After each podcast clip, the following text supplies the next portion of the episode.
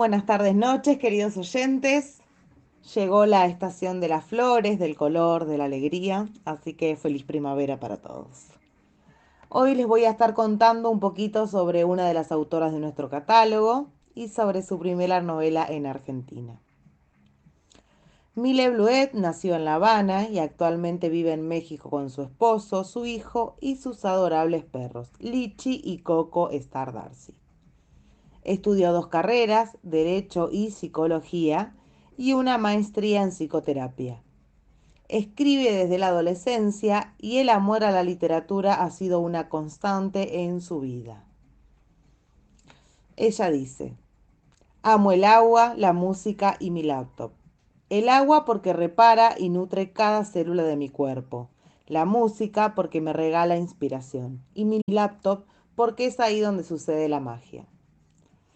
Ahora que ya se las presenté, les voy a contar mi parecer sobre la primera entrega de la serie Dioses Paganos, Leif, bello como el sol de medianoche. Para empezar, les puedo decir que la portada es una belleza y el modelo que aparece en ella es un bombonazo. El interior cuenta con una diagramación exquisita y con unos dibujos, unas ilustraciones muy bonitas.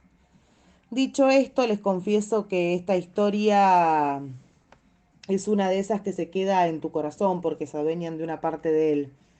En un comienzo, Alice me pareció una histérica insufrible, no les voy a mentir, pero al seguir leyendo comprendí por qué en determinadas situaciones se comportaba de esa manera y la primera percepción de su persona fue desapareciendo.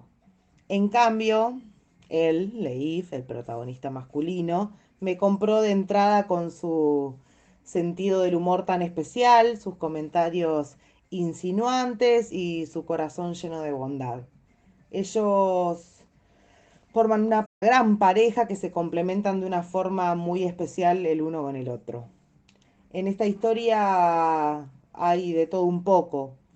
Amor, comprensión, amistad, sufrimiento, suspenso, intriga, acción, erotismo y más. Hay algo más.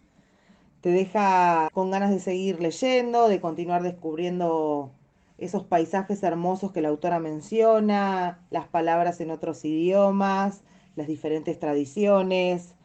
Y bueno, cada uno de los personajes tiene lo suyo, ese algo que lo caracteriza y que te hace quererlo un poco más la trama, el conjunto de situaciones presentadas están muy bien relatadas y esto está muy bueno porque no es fácil lograrlo sin confundir al, lector y la verdad es que Mile lo, lo logra muy bien, lo desarrolla de una manera muy espectacular. Dentro de, de esta novela hay varios condimentos, atracción pura sobre todo, y bueno, sin duda quedo al pendiente de las próximas entregas para saber qué sigue pasando con estos dioses paganos. En esta ocasión opté por leerles la sinopsis en vez de un fragmento y permitirles a ustedes descubrir qué esconden las páginas de este libro. ¿Se puede enloquecer de pasión? Es un maremoto que pone patas arriba mi vida, una ola que arrasa mi corazón. Cuando la incipiente y joven escritora Alice de Alba conoce a Leif, queda fascinada por su atractivo. Mirada salvaje, largas hebras de cabello dorado y 100 kilogramos de músculos duros y bien repartidos por sus casi dos metros de estatura. Su acento nórdico, su voz grave y sus palabras certeras la dejan sin aliento. Solo puede pensar que es un dios pagano, que ha venido para tentarla, pero él es demasiado humano y terrenal. Aunque un halo de misterio se cierne en torno a todo lo que toca, ella no puede resistirse. Justo cuando Leif Bardason aceptaba que no puede quebrantar el orden dispuesto por los cuervos gemelos, aunque se revele, la foto de la inocente Alice llegará a sus manos. Él ya se ha enredado en las garras del poder y está a la cabeza del monstruo. Demasiado peligro para una joven que, a pesar del abandono sufrido a la más temprana edad, enfrenta al mundo con una encantadora sonrisa.